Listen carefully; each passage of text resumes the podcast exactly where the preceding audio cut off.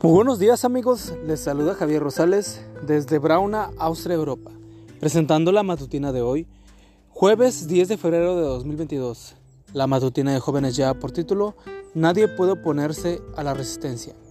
La cita bíblica nos dice, Hace invocó al Señor su Dios diciendo, Señor, para ti es igual ayudar al fuerte que al débil, por tanto ayúdanos, Señor Dios nuestro, ya que confiamos en ti y en tu nombre hemos venido contra este ejército Tú, Señor, eres nuestro Dios, muestra que nadie puede oponer resistencia.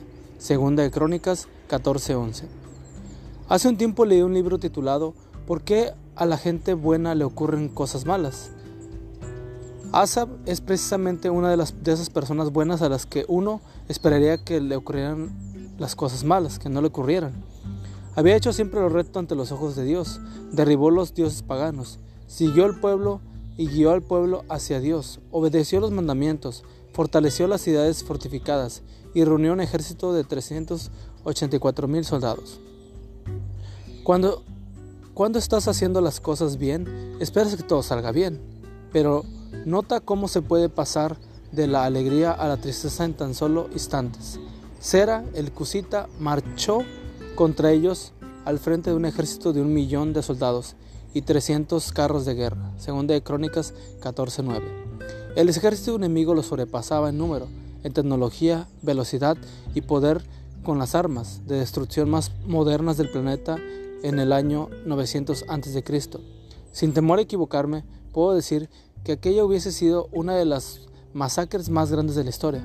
Probablemente Asa sintió lo mismo que experimenta una persona cuando se sienta delante del médico para que le dé los resultados de un examen y lo escuche decir, tienes seis arterias obstruidas en el corazón, o tienes sida, o tienes un tumor cerebral, o quizás la misma sensación que cuando tu novio o tu novia te dice, no podemos seguir juntos, ya no te quiero, o cuando te dicen, estás perdido.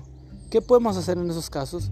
Lo mismo que Asa, él invocó al Señor, oró, confió en Dios y como resultado obtuvo la victoria.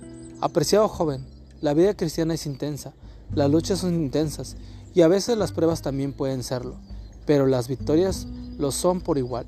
Si deseas experimentar el gozo cristiano, la alegría de tener a Jesús en el corazón y sobre todo la victoria en tus empresas y proyectos, hoy te invito a buscar al Señor, a llevarle tus preocupaciones y a confiar en Él. Dios te promete hoy, nadie podrá hacerle resistencia. Y amigo y amiga, recuerda que Cristo viene pronto y debemos de prepararnos y debemos ayudar a otros también para que se preparen, porque recuerda que el cielo no será el mismo si tú no estás allí. Nos escuchamos hasta mañana. Hasta pronto.